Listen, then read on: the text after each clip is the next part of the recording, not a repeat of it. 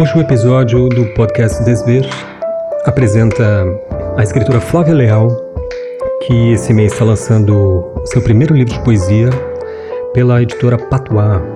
Flávia Leal nasceu em 1989 em Belém, mora atualmente em Porto Alegre, é poeta, escritora e editora, tem poemas publicados em diversas antologias.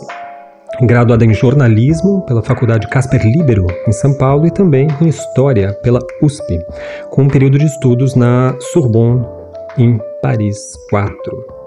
Mestra em Educação pela URCS, lança agora o livro Vertigem, que é o seu primeiro livro de poesias. Flávia, seja bem-vinda ao podcast Desver. Ah, eu queria pedir para você iniciar apresentando assim, impressões suas que possam localizar o ouvinte acerca da, do livro, como você contextualizaria isso colocaria ele num, num contexto aí poético, segundo a sua própria percepção da leitura. Ah, muito obrigada, Gustavo e Gil, pelo convite. eu escrevi o Vertigem, o meu primeiro livro de poesia, após a pior crise de vertigem que eu já tive até agora. Foram dez dias internado no hospital, desses, sete dias girando, em uma crise atípica pela gravidade, pelo tempo, pela duração. Os médicos do hospital comentaram que nunca viram uma crise de vertigem como aquela. A vertigem é a minha vulnerabilidade. Naqueles dias no hospital, tive como nunca a consciência da morte e que eu não poderia passar por essa vida sem ser escritora, sem ser poeta. A recuperação foi lenta, quase um ano de fisioterapia, vários medicamentos. A vertigem é a minha sombra e um de meus maiores fantasmas. Mas, por ter sido uma experiência tão forte e reveladora, tomei coragem de me assumir como poeta e escrever esse meu primeiro livro.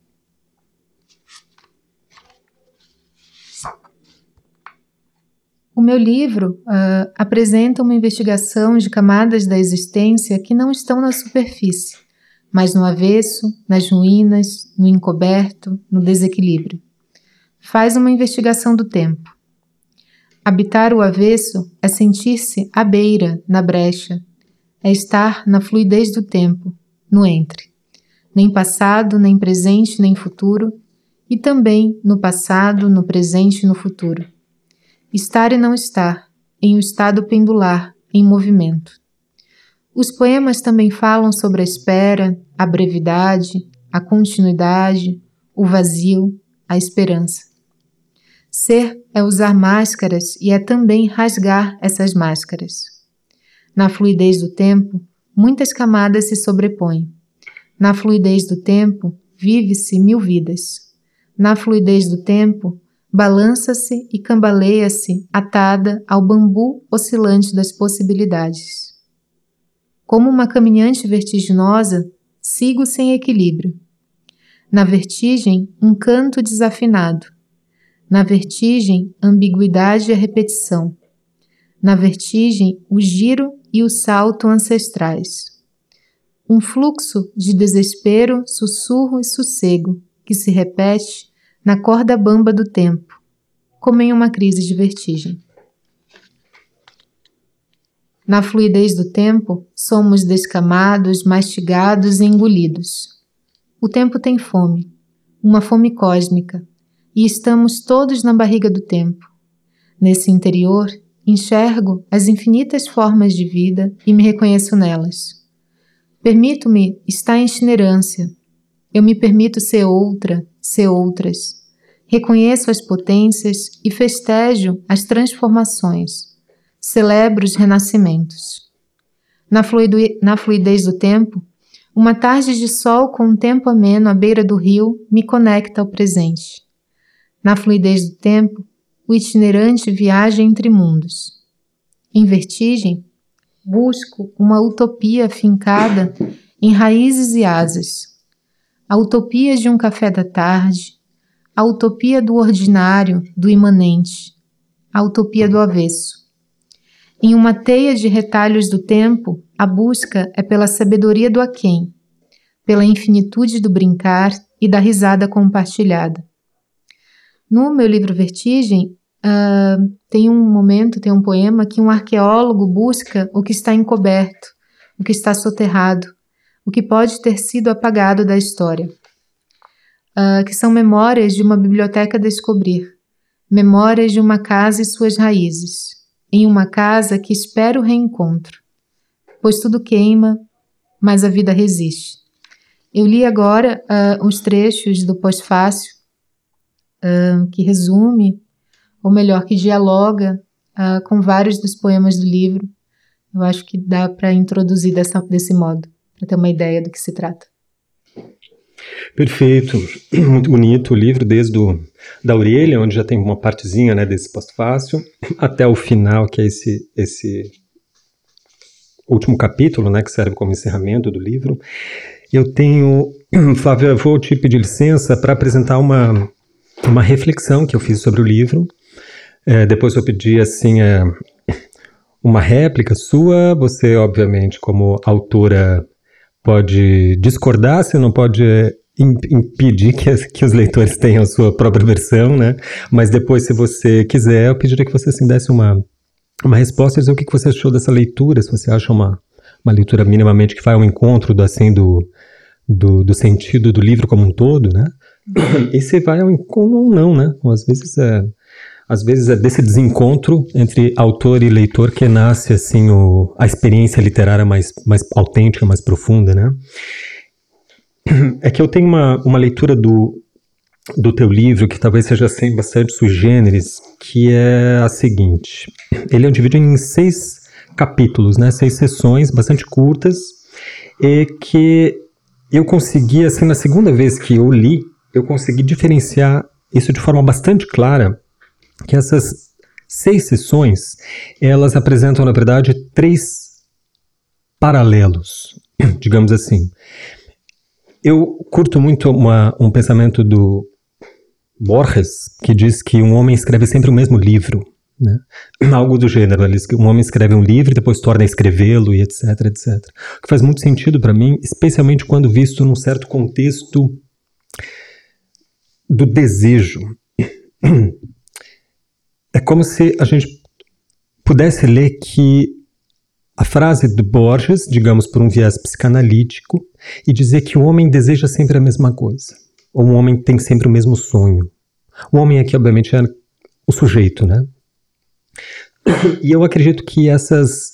Porque eu também escrevo, embora ainda não tenha publicado nada, estou no meu. Organizando meu sétimo, minha sétima reunião de poemas, né?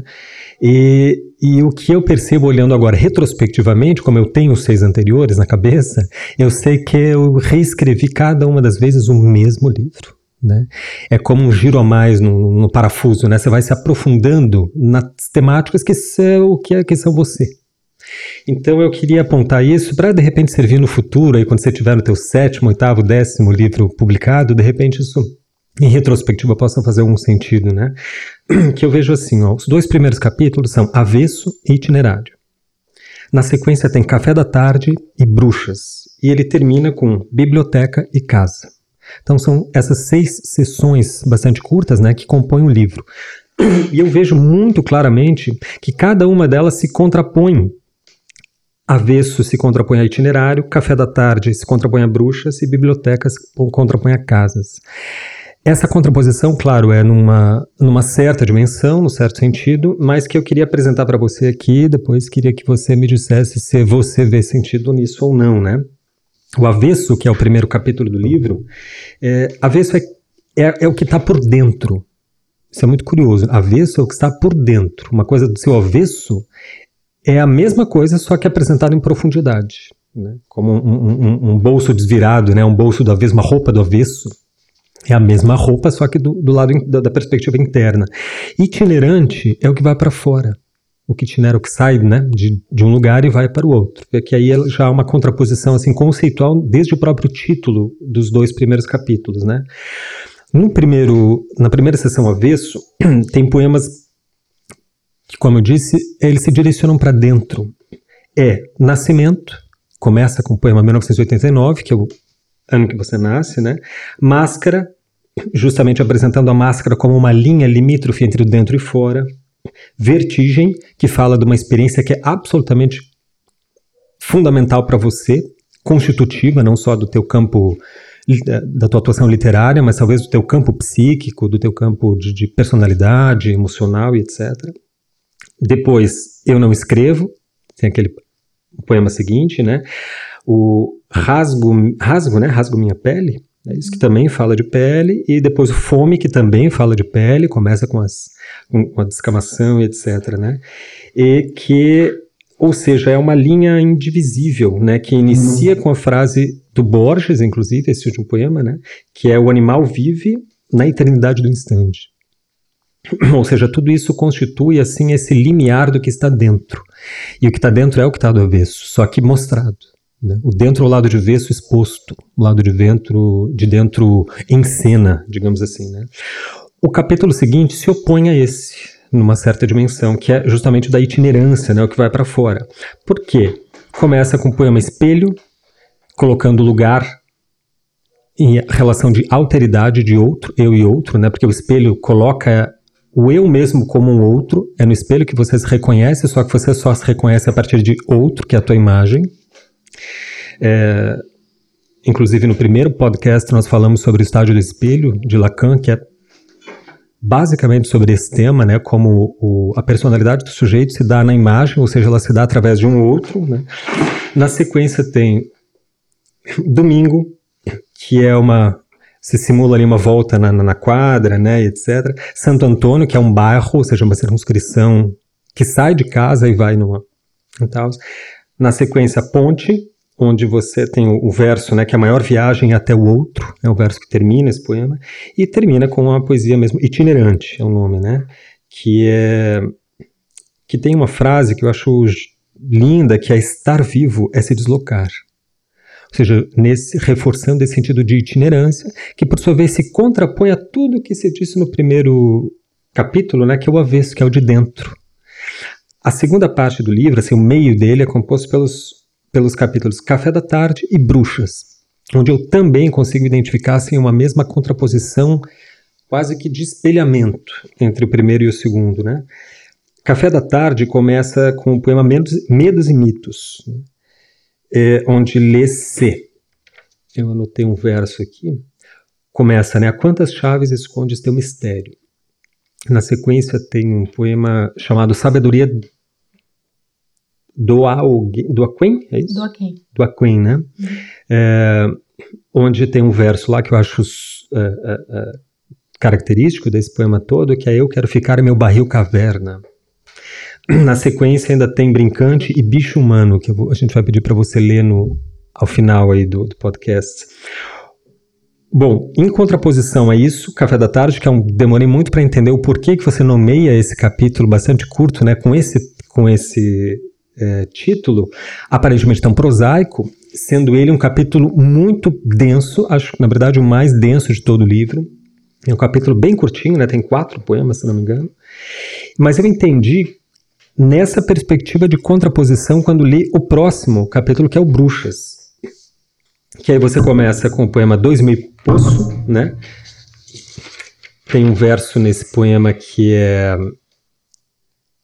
ela que tanto queria um dia de domingo vi vivia um redemoinho, né? Ela que tanto queria um dia de domingo vivia um redemoinho. Olha só como elas vão caracterizando uma, um sentido de. É, como é que eu vou colocar? Esse âmbito da bruxa que se coloca numa numa incontinência, numa inconfidência, numa, numa rebelião um certo evoca para mim sempre esse sentido de rebelião, né? O segundo poema é Álbum, onde, onde se diz, né? Ela já não se reconhece mais nas fotos de adolescência. O terceiro poema é Potência. Começa dizendo, né? A mulher é qualquer coisa menos frágil, etc. É punhal. Tem essa, esse verso no poema também. Né?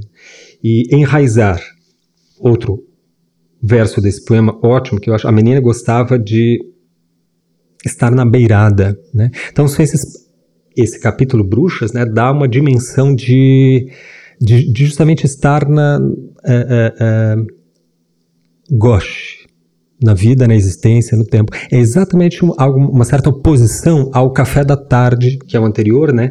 Que, onde se coloca de novo uma estabilidade, uma conformação a um barril caverna para sintetizar em E por último, ele termina com essa contraposição que eu acho mais interessante do livro, que é biblioteca e casa. São os, o, o, o, nome dos dois últimos capítulos né, do livro. Biblioteca começa onde tem um, um verso em espanhol que, que você encontra escrito à mão na margem de um livro de poesia espanhola do século XVIII, né, 19, que é Me enamoré de uma biblioteca que é muito curioso, né? Achar uma, um verso escrito à mão dentro de um livro antigo, etc. E eu sei que no espanhol eles têm uma, uma, uma expressão assim mais ou menos comum, que é me namorei de um torbellino, que é isso, né? Me namorei. E aí, no, enfim, o poema vai falar dessa, desse sentido de... Deixa eu seguir aqui, para encurtar. Ainda no, nesse capítulo Biblioteca, tem o poema Morangos, que daí talvez nós tenhamos a sorte de você lê-lo hoje ainda, é, e um poema de amor declarado, né, que é Flor do Deserto, chama, né, e, e é isso, né, também é um, é um, é um, é um, é um capítulo bastante curto, mas a biblioteca, esse, esse capítulo, embora pequeno, ele fala assim de, da paixão, eu acho que ele talvez eu consiga ler a partir dessa, dessa chave, né, e se contrapõe aí ao último, que é Casa. Casa é os poemas Raízes, Quarentena, Labirinto e Reencontro. Não sei se são todos esses poemas, mas é, eles reafirmam esse sentido de casa que se contrapõe de novo ao anterior, né, biblioteca, que eu acho que. Enfim, Raízes tem o verso: Raízes que saem dos meus cabelos, raízes em minha faringe, laringe, amígdalas e tireoide. O poema Quarentena é um circuito em torno da casa, né? Porque não poderia ser diferente. Quarentena, obviamente, aqui se refere ao isolamento, né? Que passamos nesse, nesse último ano, dentro do qual o livro foi escrito, acredito, né? Ou parte do livro. Certamente esse poema. Na sequência, Labirinto, que de novo reforça o sentido de uma prisão em círculos, né? Ele fala sobre esses termos e termina no reencontro, né? Que é que tem um verso que eu acho bem é, típico desse capítulo, que é Nos enraizamos a vida que pulsa.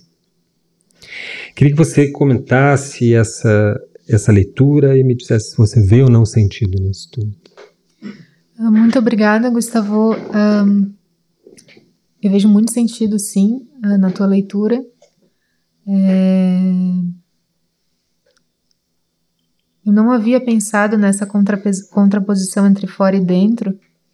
Uh, o, que é o que eu achei muito interessante, eu concordo uh, totalmente, é, principalmente na parte do dentro, né, na, na, primeira sessão do avesso, que é um momento que eu me coloco também, né, é, meu eu poético uh, aparece bastante. no itinerante, sim, só acho curioso falar que o itinerante, ao mesmo tempo que ele é para fora, ele também está na casa. Né?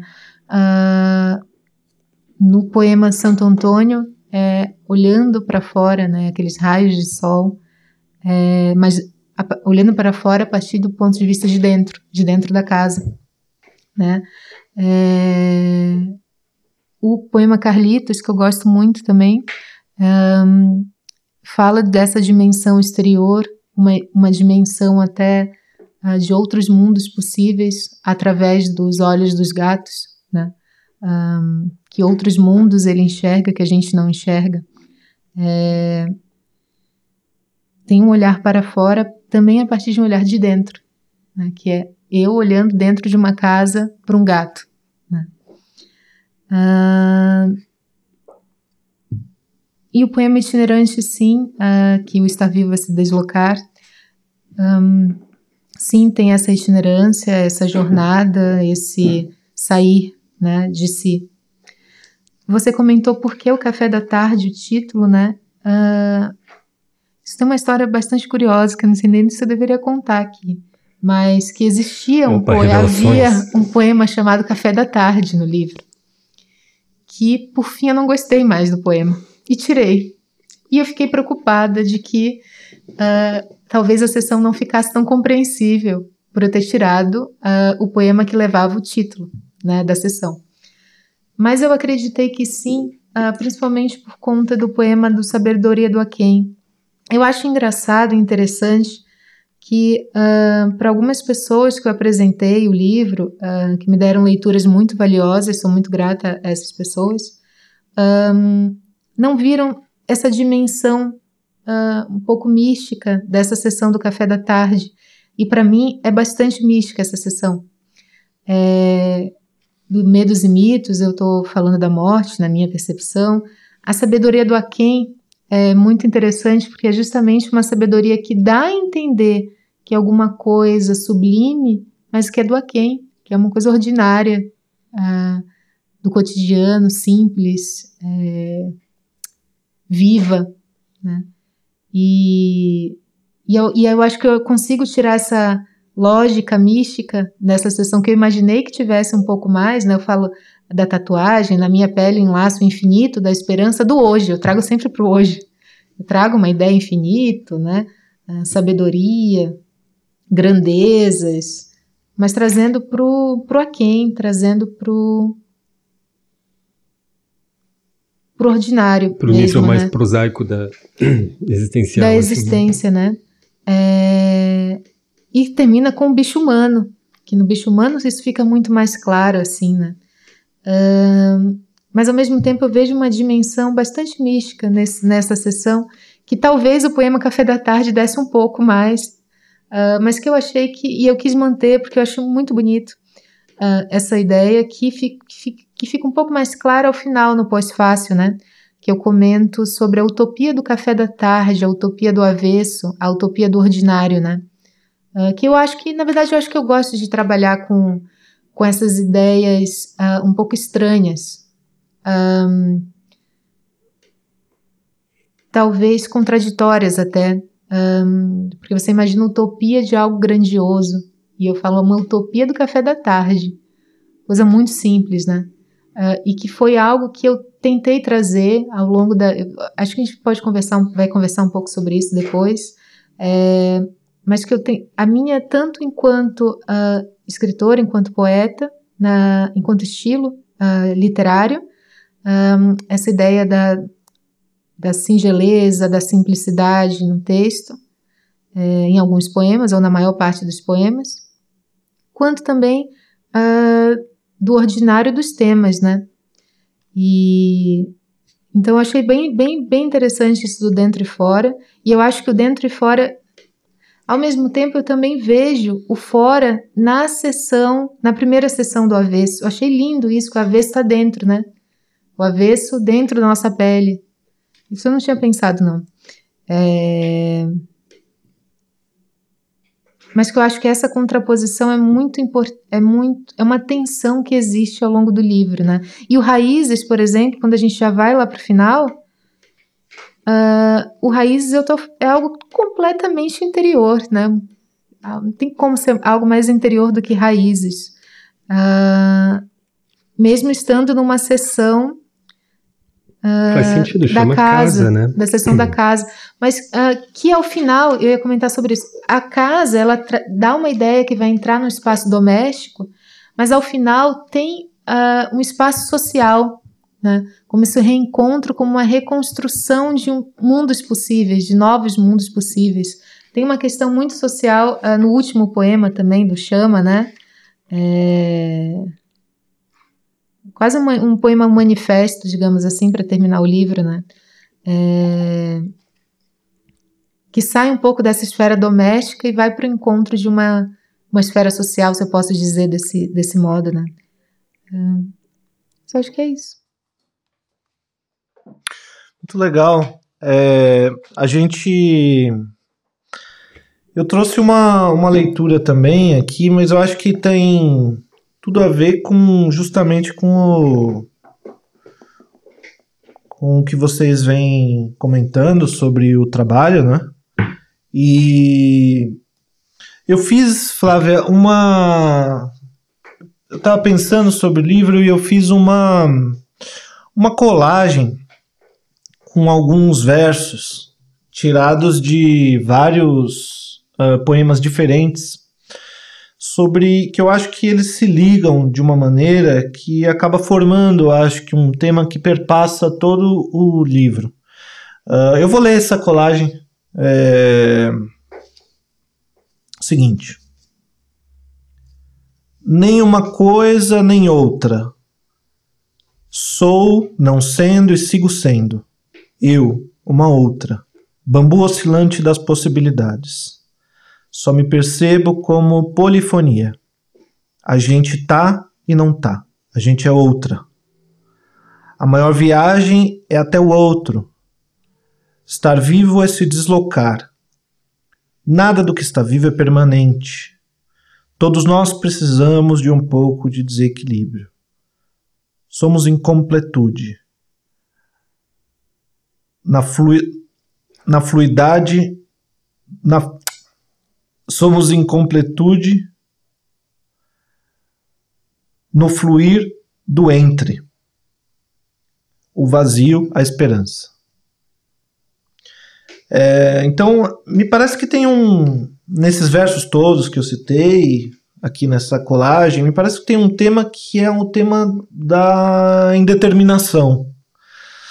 É, ou que, enfim, que segue uma tradição da negatividade, que é uma, uma, uma tradição bastante longa, assim, no pensamento. Uh, a gente tem ele uh, vindo desde a, pelo menos desde a teologia apofática, da teologia mística uh, medieval, é, que eu acho que é um, algo que aparece um pouco, uh, ou que pelo menos se assemelha um pouco nesse sentido, uh, aqui nesse trabalho. Uh, e vindo mais, mais adiante, algo que aparece obviamente na dialética, essa questão de uma coisa e seu inverso, um e o outro, né? essa oscilação entre um ponto e o outro, e algo que se nega a si mesmo e que se nega a partir do outro, e aparece uh, de modo muito uh, forte na, na psicanálise do Lacan, no pensamento do Lacan, essa ideia da indeterminação, né, no desejo, desejo como algo indeterminado, algo que você não sabe muito bem o que é, que te move um pouco adiante, o sujeito barrado, é, a, a própria noção de a própria noção do real, né, como algo que não pode uh, ser simbolizado, algo que não, não entra ali no, no, no,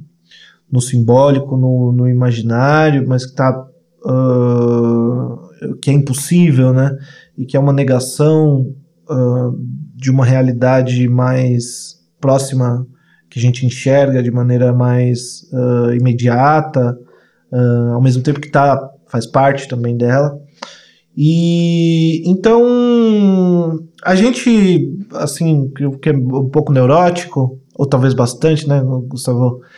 Bastante no caso. Né? É, a gente olha para essas coisas e admira, né, para essa, essa visão da vida, né, porque o neurótico ele é muito, ele, ele sofre de excesso de determinação, né, ele tem muito pai, ele tem muita lei, ele tem muita ordem, e aí quando a gente ouve assim esses versos, né, não sou uma coisa nem uma coisa nem outra, é, sou não sendo, né, é, a gente tá e não tá, é, isso é quase que um, um remédio assim para é o remédio que a gente queria ter para as nossas uh, loucuras. E eu faço então um, uma ligação disso, que é a seguinte: Uh, como eu já disse, essa, essa temática da negação, ela está muito próxima da espiritualidade, da espiritualidade oriental, né?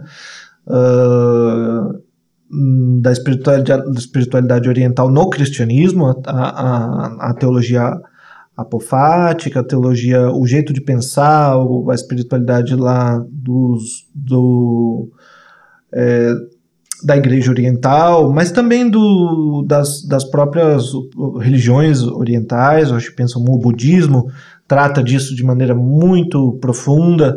É, e o, o, poema, ou a poesia veio, a gente olha, uh, se a gente vai retrocedendo na poesia, a gente chega sempre em poesia religiosa, né? Até nos gregos, né? até nos gregos, poesia era o campo da uhum. religião, né?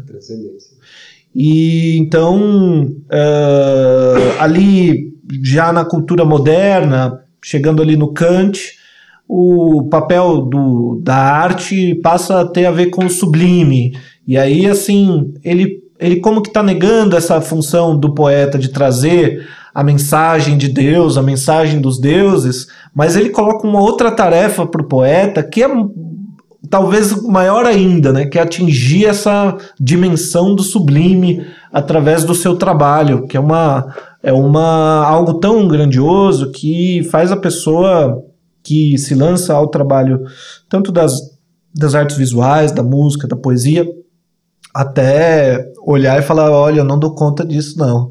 E, e mas chegando ali no Hegel, ele se contrapõe ao, a essa noção de sublime no Kant e ele, ele diz assim que uh, uh, a, a fé já não é mais necessária nesse mundo a partir, a partir da sua noção de que uh, há uma continuidade entre o mundo e Deus, onde através dessa, desse pensamento dialético ele consegue atingir certas determinações através da razão. Então a fé já não é mais tão importante. Então, os artistas os poetas, eles não precisam ser uh, pessoas que trazem a mensagem de Deus. A mensagem de Deus está aí. Então, ele propõe aos uh, artistas que pintem o domingo da vida. E você tem uma, um poema, né? Vocês estavam comentando aí, que é justamente o domingo. Eu vou pedir licença para você para ler esse, esse poema. É, domingo. Não preciso de muita coisa. Um bom livro, a companhia lânguida dos pequenos felinos, um cafezinho no bairro, um caderno para escrever versos soltos, um passeio de bicicleta na orla do Guaíba, uma tarde de sol com tempo ameno. É a ordinária alegria imanente e tá bom assim. Eu acho que tem então uma conexão muito grande entre nesse poema de uma maneira muito clara, assim, com essa essa noção de domingo da vida do Hegel, que vem justamente da ideia de que essa presença de Deus é imanente no mundo, na natureza. Então não preciso, sabe, falar necessariamente sobre Deus. Eu posso falar da orla do Guaíba, que eu estou falando ele sobre tá falando Deus. de Deus, que ele se expressa sobre. Ele se expressa as ali. miudezas da vida também. Então tem uma contraposição, acho que nesse teu livro, entre essa noção super profunda da indeterminação, da negação, desse lugar que eu tô e não tô, que eu sou e não sou, e que eu não sei bem como é, é ao mesmo tempo que junto com isso tem o cotidiano e uma poesia do cotidiano, né? E essas duas coisas se uh, se entrelaçam nessa isso que você cita como a utopia de um café da tarde. Então, uh, eu, eu, eu, eu, eu queria que você comentasse um pouco sobre essa noção de talvez de uma espiritualidade que aparece uh, no, no cotidiano e, e se tem alguma, alguma influência uh, de alguma noção assim próxima dessas questões de espiritualidade no, no teu trabalho mesmo, como na poesia. Queria fazer um parênteses antes da, da Flávia responder. Eu acho que tanto essa minha noção primeira de contraposições e assim esse campo meio paradoxal quanto essa noção de indeterminação levantada pelo Gil, acho que elas ambas dão conta de um, de um retrato assim, altamente realista da vertigem. Né? São, a, a vertigem poderia ser assim num campo complexamente é, pintado e descrito, como essas, como essas, essas coisas que a gente levantou aqui, né? Paradoxo e indeterminação. Não sei se, o que você pensaria disso, Flávio? Uh, com certeza, com certeza. É, respondendo que o. Bom, muito obrigada, Gil, uh, sobre os seus comentários. É, eu acho que você pegou um ponto muito fundamental do livro. Uh, e eu gostei muito Uh, eu, eu, acho muito legal isso de outras pessoas, ainda mais vocês como dois artistas, o Gustavo como escritor também, o Gil também escreve, é,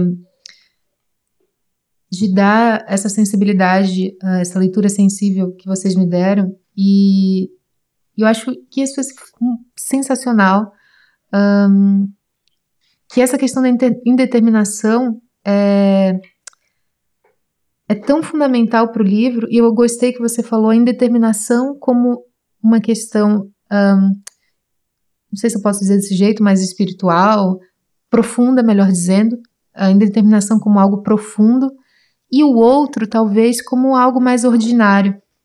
E o que eu acho que uh, achei muito interessante, mas na minha perspectiva, o outro quer ser engolido o outro, e aqui você perguntou de referências, uh, eu acredito que meu livro uh, tem algumas referências até mesmo animistas, é, dessa natureza uh, com alma, dessa natureza de outros seres, né? De, enfim, dessa perspectiva animista de alma em outros seres, é, que no poema Fome isso fica muito claro né, dessa fome cósmica que nós, todos os seres, estamos todos na barriga do tempo, né? E tem um outro poema também que eu falo que eu vejo as chamas, uh, no caso o eu lírico, né? Eu vejo as chamas do sol e me pergunto que gosto será que tem? Eu gostaria de engoli-las, né? Eu sinto como esse outro, esses outros, uh, como um desejo de reconhecimento uh, e um desejo de incorporação mesmo, de de, de algo glutônico mesmo, assim, que é o que é um verso do, do poema Fome. É, e outra, outra referência também, um, que no, no, poema Flor do Deserto, né, uh, isso aparece também, uh, como uma referência de um cristianismo místico, primitivo, um, do deserto, uh, do silêncio, um, de, um, de um misticismo muito, muito que foi se perdendo ao longo do, da história. É, e como eu achei muito bonita essa questão do domingo da vida, né? Tem até um poema Domingo que você leu. É, e eu acho que eu cheguei a comentar isso na resposta do Gustavo. Uh, a minha, minha, minha caminhada com a poesia foi uma caminhada de muitas mudanças, assim, de, de referências, de, de estilo, de modo de escrever. Um, e esse domingo da vida eu vejo como algo extremamente sublime. É, e por ser algo que, enfim, a gente vive, um, a gente visualiza, a gente toca é, nessa poesia do cotidiano, né?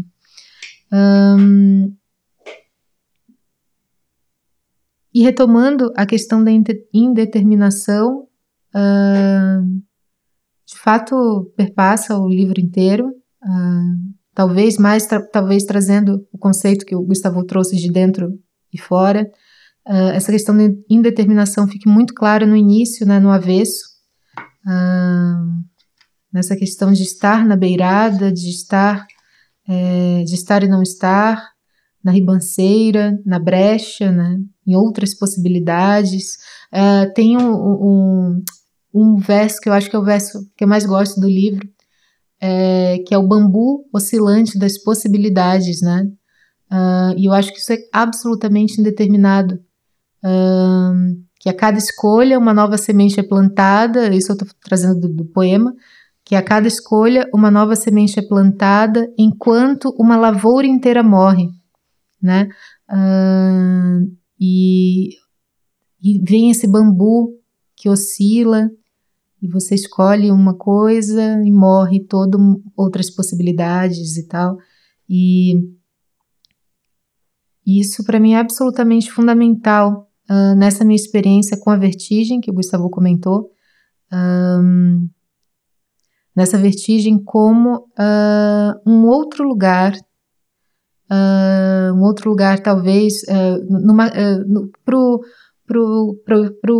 os leitores, meus primeiros leitores que compraram o livro na pré-venda, tem um textinho numa carta que eu enviei que eu falo, eu convido o leitor a fazer comigo o giro e o salto ancestrais. O mundo gira, na vertigem você também gira, né? Uh, não como algo romântico, porque é, é uma sensação absolutamente horrível, uh, mas como um outro lugar, um outro lugar desconhecido, indeterminado, uh, que eu tenho que eu tenho pavor, mas que ao mesmo tempo me deu coragem também para escrever esse livro, né? Acho que é isso.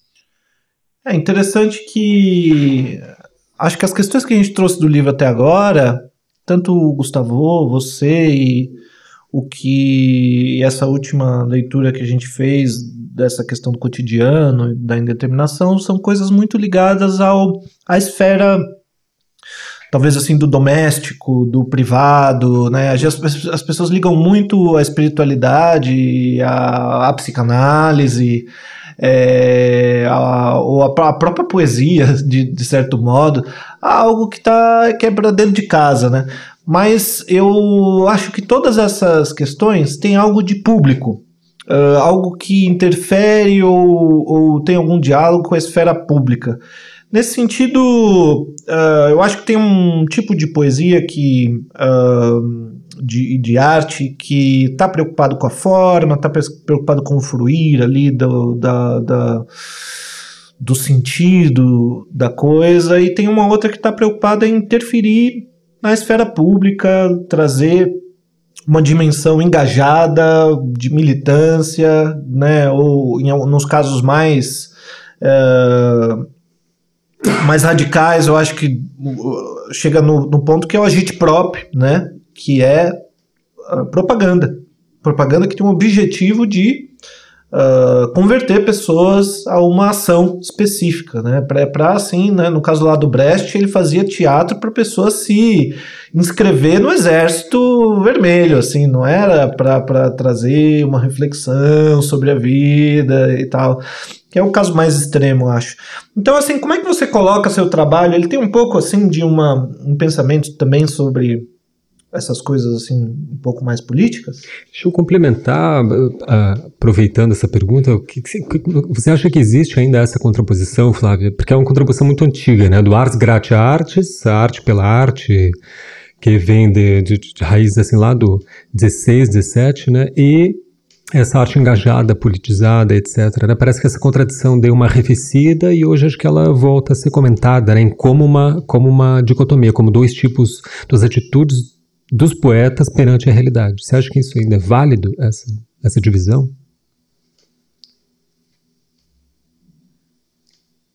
Bom, uh, eu acho que eu posso responder uh, primeiro a pergunta do Gil, e aí eu complemento uh, finalizando com a do Gustavo. É, eu respeito todo, todo, toda forma de poesia.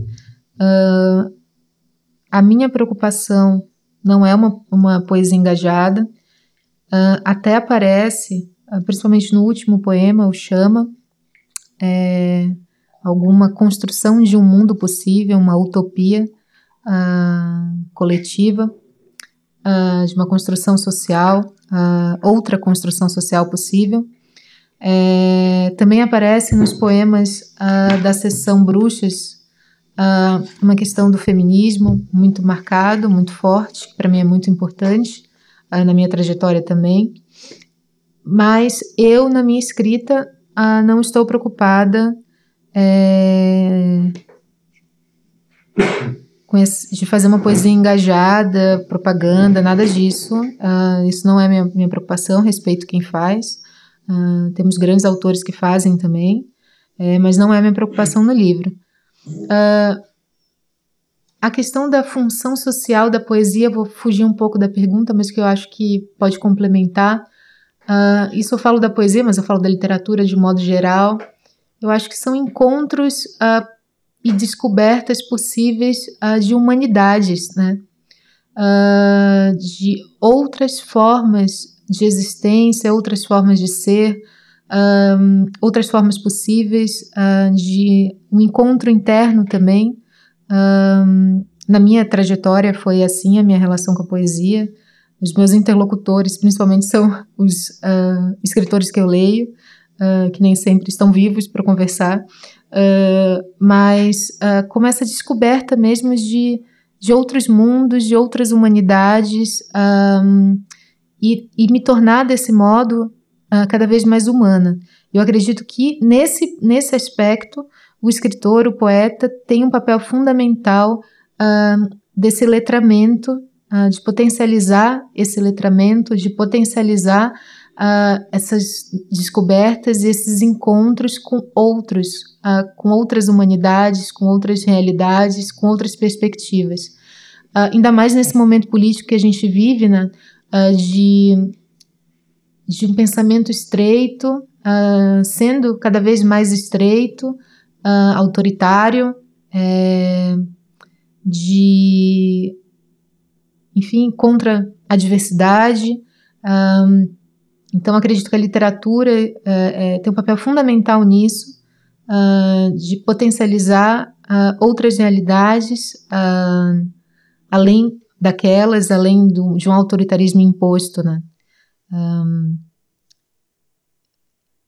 então eu vejo mais desse modo. Agora, em relação ao que o Gustavo falou sobre se faz sentido é, hoje ter essa discussão, olha, é, eu não me preocupo muito com isso, assim. Eu, se eu leio um livro, eu, eu leio um livro se eu gosto, se, se tem um, um Isso acontece muito né, em algumas poetas um, que escrevem uh, sobre um feminismo uh, bastante marcado nos livros sobre as mulheres. Eu acho lindo esses livros, lindo, lindo, lindo, tam, lindos também. É, me identifico como uma mulher feminista, como uma feminista, me identifico completamente. É, e eu acho que, mas a beleza está no livro, não necessariamente no tema, né? Um, então eu não fico muito preocupada é, com isso de ah, tal autor tem uma linha política mais. Uh, faz uma poesia engajada, faz uma literatura engajada. Se é poesia, se é uma boa poesia, se é uma boa literatura, é uma boa literatura. Sabe? Não interessa muito uh, se tem um objetivo, um manifesto. E eu acho que isso vale para todas as artes, né? Um, para as artes visuais, para música, também para o teatro, né? muito marcadamente. Acho que é isso. Flávia, queria que você falasse um pouquinho do seu processo criativo nesse livro. Você já cita, mencionou um pouco isso no, na leitura inicial do, do Pós-Fácil, né? Mas esse livro parece que ele tem uma especificidade aí. Você pode dizer pra gente? Sim. Um, esse, como eu comentei então na, na introdução, é, foi após uma crise de vestígio, a pior delas, né? Um, que eu resolvi, não, vou escrever. Eu sempre escrevo desde muito nova. Uh, nunca tive coragem de publicar. Um, e, e no meu caso de processo, uh, foi totalmente indisciplinado. Agora, para o meu próximo livro, eu estou tentando ser uma pessoa mais disciplinada, de tentar escrever mais vários dias na semana. Todos os dias eu não consigo ainda, mas pelo menos vários dias na semana. É, e eu escrevo à mão. Eu tenho alguns cadernos uh, que eu escrevo. E e nesse, nesse livro, o meu processo foi esse, de uh, escrever nesse caderno, depois eu passava para o computador, alguns eu editava e mudava completamente o poema, uh, outros uh, ficavam bem mais parecido com o que eu havia escrito no papel. É, e no meu caso, eu tenho eu tenho uma relação que eu uma relação física que eu gosto muito do contato da, da caneta ou do lápis no papel. Então, por isso que eu escrevi à mão, eu gosto muito, é algo que eu faço sempre. Um, e o processo criativo foi bastante caótico desse livro, bastante caótico. Não teve uma, uma orientação, uma disciplina. Ao final, eu tinha assim um tema central, que era o tema da vertigem, e ao final um, eu organizei, pensei numa sessão e tudo, mas eu não escrevi uh, cronologicamente, pensando nos poemas, pensando nas sessões, elas foram nascendo uh, com o tempo a partir dos poemas, assim, né? Muito legal. E acho uma coisa que me interessa assim na poesia é o quanto que o autor se, na hora de construir seus poemas, no seu processo, como você estava comentando sobre o processo, é, o quanto que você se preocupa com a forma, o som, a sonoridade, essa, esse lado estético que às vezes, às vezes num poema a gente não quer nem saber o que, que o cara quis dizer, qual é a mensagem, qual é o tema, qual é... não interessa muito o conteúdo, a gente só acha aquilo tão bonito que basta, né? E em outros casos parece que a pessoa teve, fez questão de passar uma mensagem, de se comunicar, de passar uma ideia, né? Então esse, esse equilíbrio entre som e sentido, assim, como é que você pensa isso no seu trabalho? Acho muito legal essa pergunta. É... Uh, no meu livro, por exemplo, tem um poema que é o Raízes, uh, que a partir desse, dessa, desse conceito que você trouxe, ele é basicamente só som, né? Uh, os sentidos da pessoa que faz. Uh, é um poema para ser lido em voz alta, né? Uh, tem uma musicalidade, a meu ver, tem uma musicalidade nele. É, enquanto o poema Chama, que é o último poema, ele é basicamente um poema manifesto mesmo, assim, né? É, passando, digamos assim, uma mensagem. É, mas eu não tô, de fato, eu não estou muito preocupada com isso, não. É, se tal poema eu vou pensar mais uh, numa questão uh, lírica, estética ou, ou sonora, e tal outro poema eu vou pensar mais num. Eu não fico muito preocupada com isso, não. Eu acho que, assim, eu escrevo uh, dos dois modos, escrevo de outros modos também. Eu acho que não, não se limita a essas, esses dois termos de som e sentido. É, e eu acredito que depende, no caso do Vertigem, é,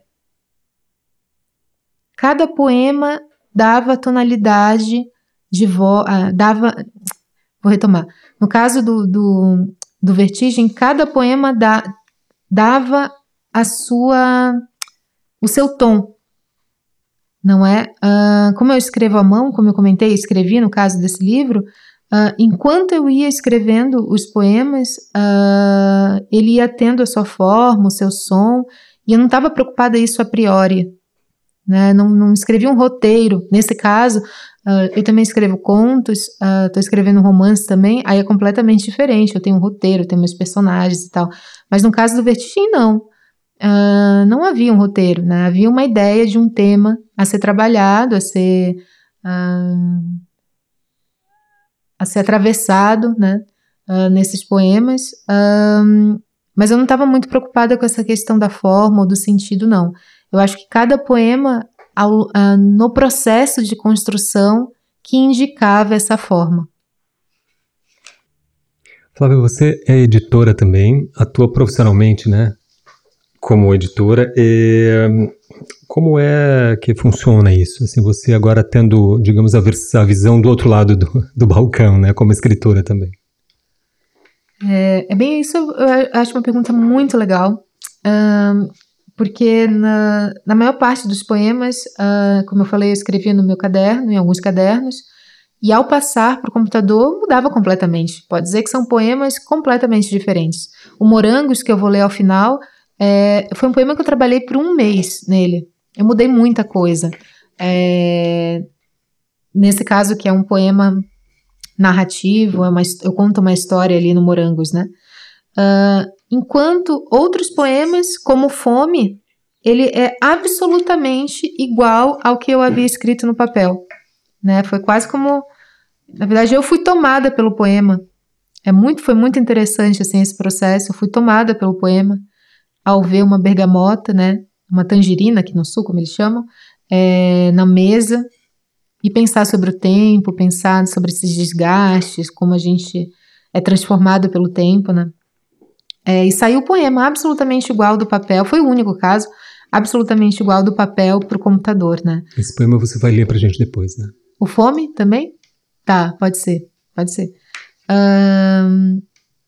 Então, assim, enquanto agora, é, eu acho que tudo isso eu aprendi numa oficina que eu fiz com Carlito Azevedo.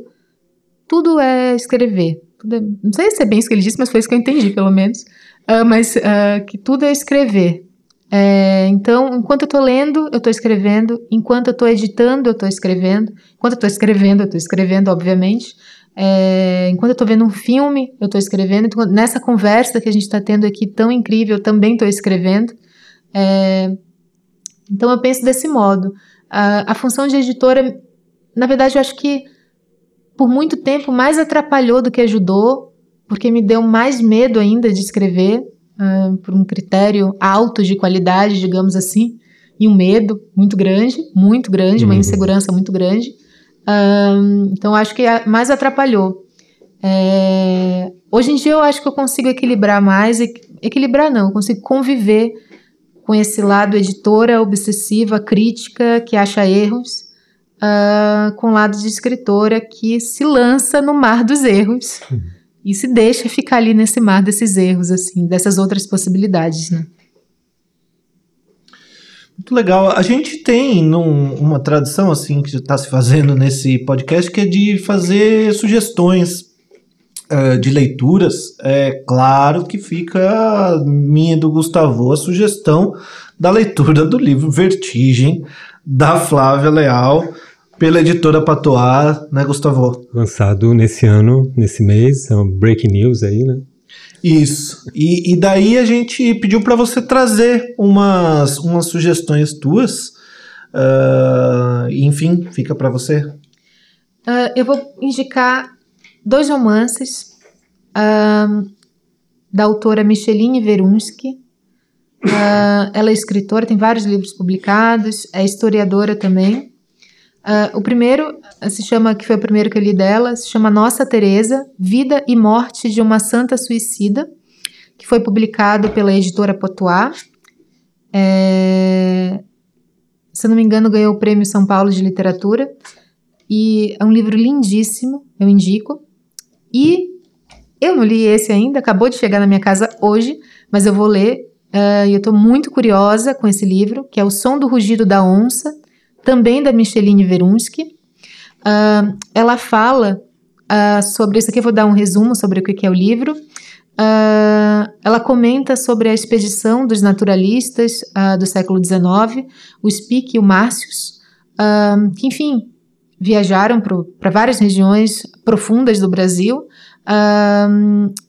e levaram, retornaram para a Europa, levaram vegetais, minerais das regiões que eles visitavam desenhos, uma série de desenhos que eles fizeram, né, enquanto botânicos, uh, e também levaram, na verdade, raptaram duas crianças indígenas e a uh, que levaram para a Europa. E a Micheline Verunsky, ela comenta a partir da perspectiva nesse, nesse romance, a partir da perspectiva dessas crianças indígenas, né? Então, estou com muita vontade de ler o livro, então por isso que eu, eu comentei, vai ser minha próxima leitura. Uh, de poesia, vou indicar duas poetas que eu amo muito, muito mesmo, que é a Unice Arruda uh, e a portuguesa Dília Lopes, né? Eu acho que eu vou ler. Uh, a Dília foi muito importante na minha trajetória enquanto escritora. Eu lembro que quando eu li o primeiro poema dela, eu falei, meu Deus, pode escrever assim então? E eu fiquei encantada, uh, encantadíssima. Até hoje eu me arrepio com os poemas dela. E eu vou ler um poema que está no livro Um Jogo Bastante Perigoso, uh, da editora Moinhos, uh, que se chama Um Quadro de Rubens. Eu vou ler então o poema. Vi-me como vi-me como oprimida, num ajunta gente. Ora, eu só suporto pessoas à distância, de preferência com uma mesa de permeio. Acontece que uma mulher foi projetada para cima de mim com um cigarro aceso. Há pessoas que vão para junta gente fumar cigarros. Ora, eu tenho as queimaduras, muito por sua vez caí por cima de uma mulher que era um sex symbol depois de sofrer uma homotetia de razão superior a um. Há pessoas que vão para junta gentes com dez alcinhas. Era o caso do sex symbol. O vestido tinha três alcinhas de cada lado e o sutiã alças em duplicado. Se caio para baixo, passam-me por cima. A única saída é sair por cima, disse, disse de mim para mim. As pessoas do Ajunta Gente. Reparei eu então, eram feitas aos degraus. Comecei a subir pela que estava mais perto. Era uma mulher. Dei por isso quando começou a gritar. A menos que fosse um contratenor, mas alguém, a menos que fosse um contratenor. Mas alguém teve a mesma ideia que eu e começou a subir por, por mim acima. Ora, eu sou intocável. Agora já nem consigo dizer nada de mim para mim. O de mim para mim acabou. Não há lugar para mim no quadro de Rubens. E eu achei muito legal porque, assim, hoje em dia o que eu mais queria era uma junta gente. eu queria dizer que saudade de ajunta que gente. Que saudade de ajunta gente. Eu que não gosto de ajunta gente. Nesse momento, eu acho que todos nós, né, de quarentena da pandemia, é o que a gente mais gostaria de ajuntar gente né? Sem essa, me sem essa mesa de permeio uhum. entre as pessoas, né? Eu, eu tava achando engraçado, e eu acho muito bom, muito interessante que tem esse humor, né? Na poesia, nesse poema dela, que é algo raro e muito, muito potente, muito difícil, né? Eu tava dando risada aqui porque entre nós e o Gustavo tem uma mesa. e tava, deu exatamente enquanto ela falava, a gente tava se olhando aqui, que tem é, essa distância. E o próximo poema que eu vou ler é da Eunice Arruda, que a obra completa dela foi publicada pela editora Patois, um livro lindo, lindo, lindo. Uh, se chama Visível a Destino o livro. O poema não tem título. Eu li esse poema essa semana e estou pensando nele a semana inteira, então eu vou ler para vocês. A praça era da Sé, marco zero da cidade. Pombas, telhados, uma estação do metrô. Dentro da catedral, um ser humano implora: Salva-me do tempo. Flávia, além desse, dessas autoras que você citou, evidentemente, eu queria que você assim nos dissesse quais são as suas referências pessoais para além dessas, dessas autoras, né? Esses, aqueles autores de formação para você. Uhum. Uh, no meu poema Quarentena do livro, eu cito vários uh, poetas que eu leio. Uh, nos últimos anos, eu tenho buscado ler cada vez mais mulheres. É, então, eu não vou citar todas as poetas que eu indico ali nesse, ao final do poema Quarentena, mas eu posso dizer que são. Quem são. Eu, eu não separo, enquanto uma poeta que também escreve prosa, eu não separo muito. eu acho que eu leio até mais romances uh, do que poesia, mesmo eu lendo bastante poesia também. Então, vou citar alguns autores que são fundamentais uh, para quem eu sou hoje, né? Uh, que já foram fundamentais, outros que apareceram, por exemplo, ano passado, uh, que eu leio, uh, que foram, são muito importantes, né? A primeira delas é a Sofia de Mello Brené Andersen, poeta portuguesa, a Adélia Prado, a Hilda Hilst, que, meu Deus do céu, sou vocês da psicanálise que gostam dessa temática do desver, a Hilda Hilst para mim é muito fundamental sobre essa questão do desejo. A Dília Lopes, que eu li, Eunice Arruda, um, tem o Drummond também, claro. É, Mário Quintana foi muito importante na minha adolescência também. É, e mais alguns autores da, da prosa, eu trago Mia Couto, uh, já viajei a Moçambique, foi uma viagem muito importante na minha vida também. Uh, então, Mia Couto, já li praticamente todos os livros dele, eu gosto muito o Bernardo Carvalho, Raduan Nassar, o Cortaça, é, o Milton Ratum, é, meu conterrâneo nortista, no caso ele é de Manaus, mas é da mesma região, o Cristóvão Tesa, que é um dos escritores brasileiros que eu gosto mais. Esse meu conterrâneo, no caso? Seu conterrâneo, é de, de Lages, né? É. Eu já entrevistei ele também é. na época da faculdade, foi muito legal a conversa que eu tive com ele. É, para a revista da faculdade mesmo é, o Guimarães Rosa, óbvio, e duas escritoras eu vou trazer uh, que eu conheci ano passado e que para mim foi a melhor leitura do ano passado, uh, que é a Olga Torkaczuk. Uh, ela tem um romance chamado, ela ganhou, as duas são prêmio Nobel. a Olga Torkaczuk, o livro que eu li ano passado é sobre os ossos dos mortos, lindíssimo, lindo, lindo, melhor romance que eu li ano passado. E a Svetlana Alexievich, que eu gosto muito por ela ser jornalista e ela ter fazer como se fosse um livro, eu vou dizer uma coisa errada aqui, mas como se fosse um livro reportagem, obviamente é um romance, Uh, são lindíssimos os livros, muito pesado, também sofri demais lendo, mas são lindos. Uh, e acho que é isso, né? Assim, de referências principais. Bom, então para finalizar aqui, a gente quer ouvir um, um, um talvez uh, um, uns poemas, eles são curtinhos, né? Eu acho que dá para ler vários, né, Flávia? Acho é... que dá.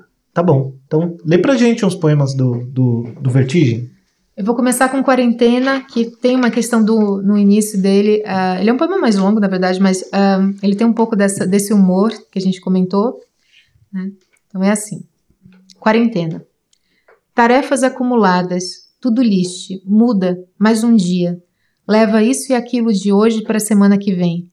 Não é um bicho papão, pô. É só um post-it digital, que mal pode fazer um papelzinho colorido pixelado em movimento. Desloca, reordena, reescreve. Tarefa concluída. O tesão contemporâneo. Mas hoje não. Amanhece, tuduz, toma água, leite quente, um pãozinho integral com manteiga, encurva mais um pouco na cadeira. Até o fim do dia, os ombros serão campos minados em implosão. Você também acha que os dias antes eram mais compridos? Sei não. Bom, bolo de cenoura e pão de queijo, e açaí, e chá de camomila e bergamota. Uma manhã produtiva. Só escrevo no silêncio. Ok, às vezes coloco a Nina Simone tocando no YouTube, mas aí, né, qualquer um vira poeta. Dia desses, dormi no sofá. Acordei no susto.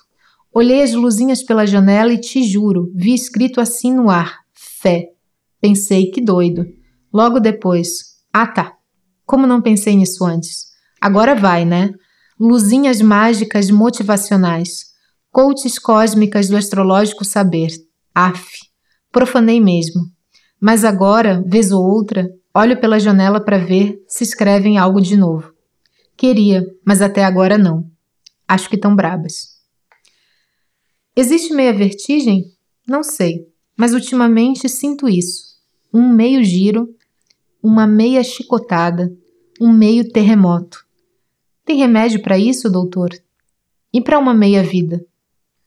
Aqui é a parte do poema que eu comentei das ah, poetas ah, que me inspiraram. Né? Então, Manhã. Elas são, para mim, elas são tão importantes que o próprio nome delas já é poesia. Né? Manhã. Sofia de Mello Brenner Andressen, Adélia Prado, Lucille Clifton, Adília Lopes, Eunice Arruda. Noite. Hilda Rios, Ana Cristina César, Denise Levertoff, Maya Angelou. As tardes e madrugadas deixo para costurar e remendar os rasgos feitos. Me beija com esse cheiro de cebola, alho, azeite e manteiga. O amor tem gostinho de almoço de domingo. Agora eu vou ler o próximo, que é o Morangos, né? Ah, que é um poema que eu gosto bastante. Ele é assim. Você cata os morangos do chão e os leva à boca sem lavá-los antes. Mete nos lábios as carnes vermelhas, as folhas, os caules, a terra e os restos fósseis. Engole todos os vestígios sem pudor, sem medo, sem culpa. Acho que sempre soube que você se tornaria um arqueólogo. Indiana Jones dos tristes trópicos. Falta-lhe o chapéu e o medo de cobras. A jaquetinha de couro você já tem. Aquela que a tia Eulália deu no Natal e você nunca mais tirou do seu corpo franzino nos, úmidos invernos gaúchos.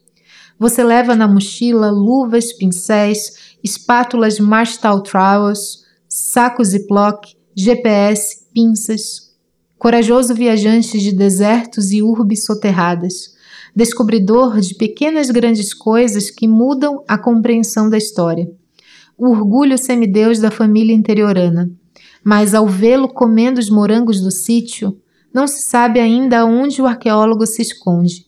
Só se vê o garoto rebelde com um topete James Dean num frame arranhado de um filme velho.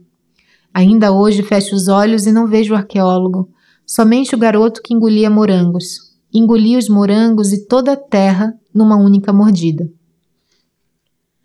Uh, e o próximo é o Fome, Aqui é o, é o poema que eu mais gosto do livro. Uh, esse que eu comentei que ele foi escrito assim de uma vez uh, no meu caderninho, né?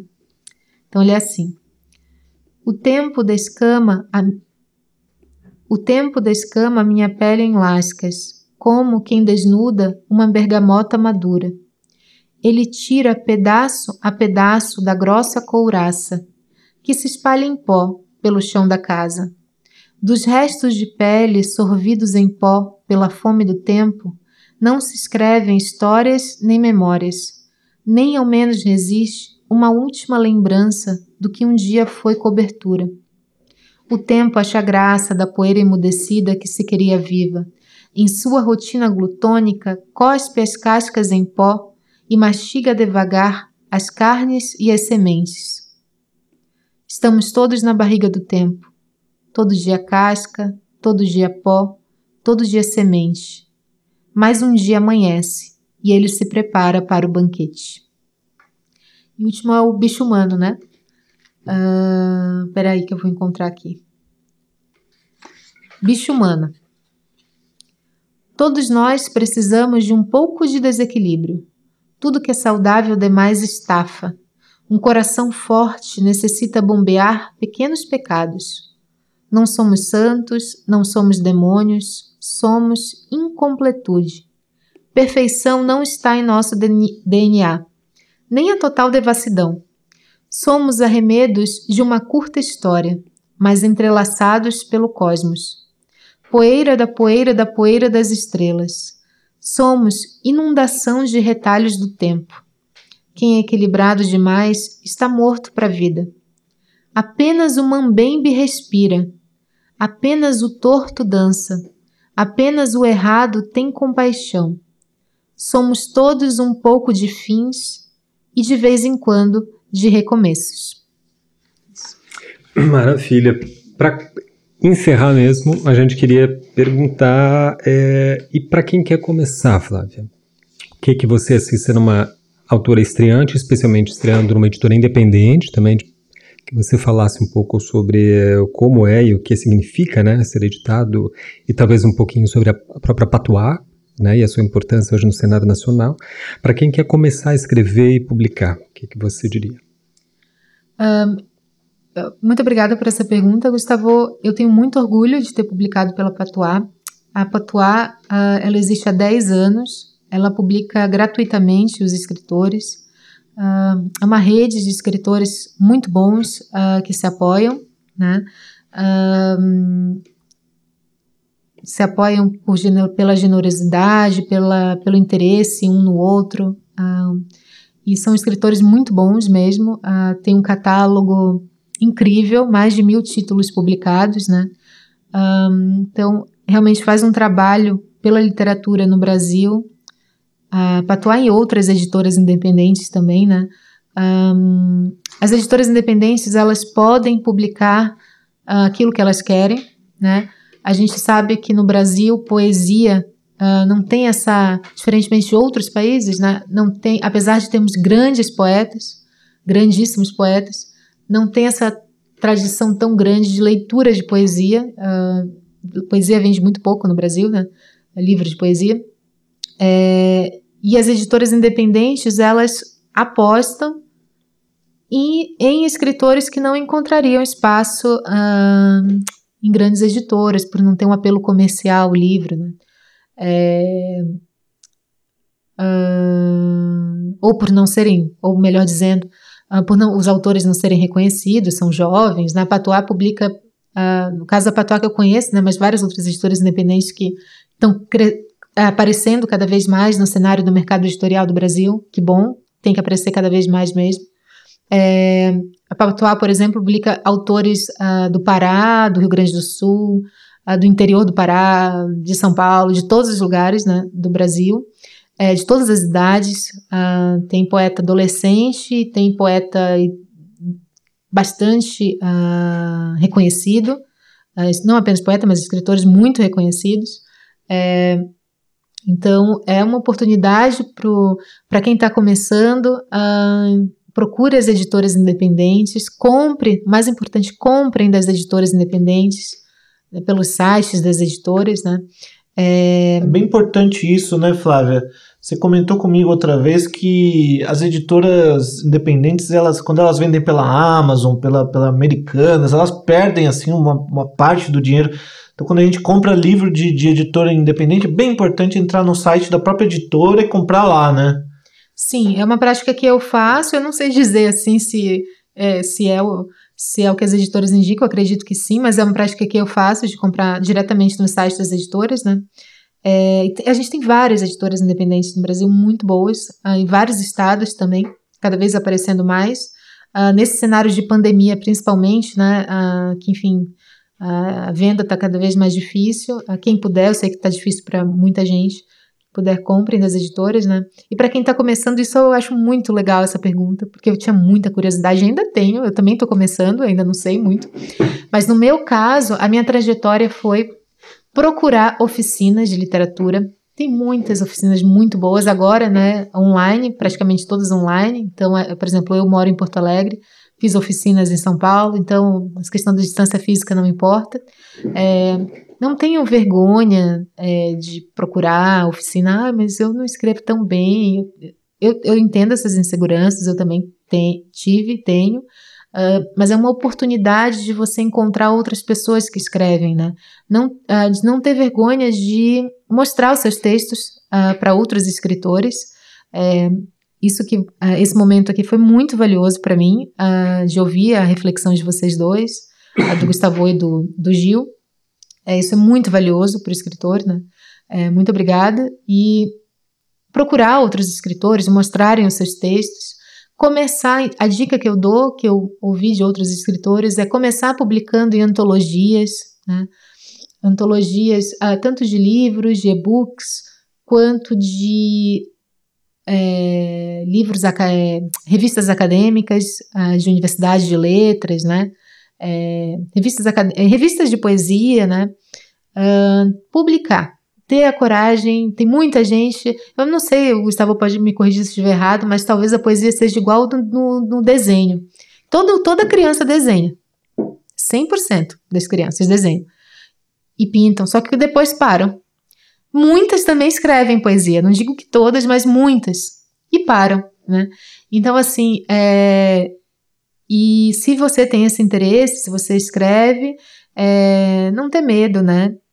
E a poesia é bastante democrática nesse sentido de que existem muitos estilos possíveis, é, uh, todo tipo de poesia é válida, é, então um, eu indico de publicar. Então, resumindo a história, começar a publicar seus textos, compartilhar com seus amigos, encontrar amigos escritores, poetas para conversar, é, é a coisa mais legal para um escritor encontrar outro escritor quem é tímido igual eu, vencer essa timidez uh, para encontrar e ao encontro dessas pessoas, participar de oficinas, de, quando puder, né, quando a pandemia deixa, uh, terminar ou diminuir, participar de saraus literários da tua cidade, é, se estiver na tua biblioteca uh, estadual, municipal, é, é muito comum ter saraus nas bibliotecas, até oficinas em bibliotecas também. Acho que é isso. Legal. Flávia Leal, que está lançando o livro Vertigem, seu primeiro livro esse ano pela editora Patuá. Muitíssimo obrigado por, por nos dar essa oportunidade aqui de compartilhar seus poemas, seus pensamentos. Flávia, brigadíssimo. É, você gostaria de encerrar dizendo alguma coisa? Eu que agradeço. Muito obrigada pelo convite, Gustavo e Gil. Uh, parabéns pelo podcast. Eu vou com certeza ser uma ouvinte assídua do podcast Desver. Legal, massa. É, ao ouvinte, então, eu gostaria de pedir encarecidamente que comente, nem que seja para falar mal, mas façam seus comentários. Aceitamos sugestões de assim, possíveis entrevistados. Não precisa ser, obviamente, só artistas, mas de outras áreas também do conhecimento, porque o nosso podcast se destina justamente a isso, as interfaces né, entre os diversos conhecimentos e aquelas áreas do, uh, do saber que tangenciam a arte em especial. É, se tiverem também uh, perguntas, críticas, se quiser falar mal, fale mesmo, mas deixe o seu comentário aí nos, nos, nos canais e que você encontrar aqui no, abaixo do, do, da descrição aí do, do, do, episódio do podcast. Valeu, obrigado de novo, Flávia, e é isso aí.